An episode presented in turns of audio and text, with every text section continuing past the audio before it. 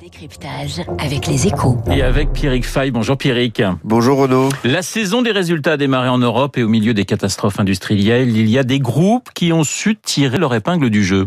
Oui, c'est vrai que quand on jette un coup d'œil sur les résultats des grands groupes européens, il y a de quoi avoir le vertige. 8 milliards de pertes pour Renault, 7 pour Air France KLM, près de 2 milliards pour Accor.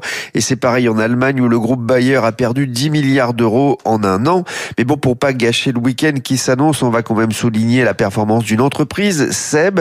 Le groupe a publié ses résultats jeudi et il a pu limiter la casse. Son bénéfice n'a reculé que de 20% en 2020. C'est mieux que ce qu'il anticipait encore à l'automne dernier.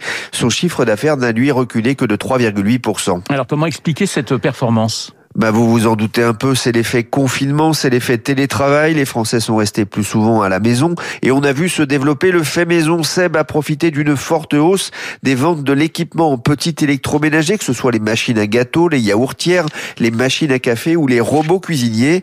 Selon une étude GFK, les ventes d'appareils de préparation culinaire ont doublé de valeur entre mai et juillet 2020 par rapport à la même période de l'an dernier. Mais Seb a aussi profité de l'appétit pour les produits qui améliorent le confort des personnes, comme les épilateurs. Malgré tout, Seb n'a pas été épargné par la crise qui a touché notamment son activité de soins du linge. Et oui, quand on reste à la maison, on fait peut-être moins de repassage, mais ce sont surtout les ventes au secteur de la restauration, les bars, les hôtels qui ont été affectés par la crise. Pierre, si je vous comprends bien, c'était presque une valeur anti-crise. Oui, ça s'est vu en bourse. Le titre a gagné 34% sur un an. Il n'est plus très loin de son record historique.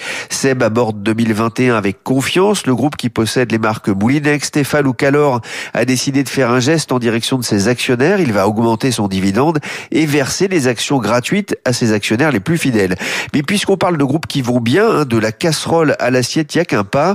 Vous vous souvenez des caddies pleins de pâtes et de féculents avant le premier confinement?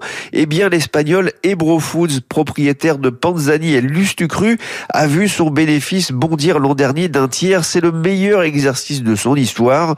Au plus fort de la crise, le groupe avait réorganisé ses usines en Europe afin de fabriquer uniquement les variétés de riz et de pâtes les plus basiques. Ce sont celles qui étaient les plus demandées. C'est ce qu'on appellera peut-être plus tard dans les écoles de commerce une stratégie al dente. Ah, c'est très joli. Merci Pierrick Fay pour votre décryptage.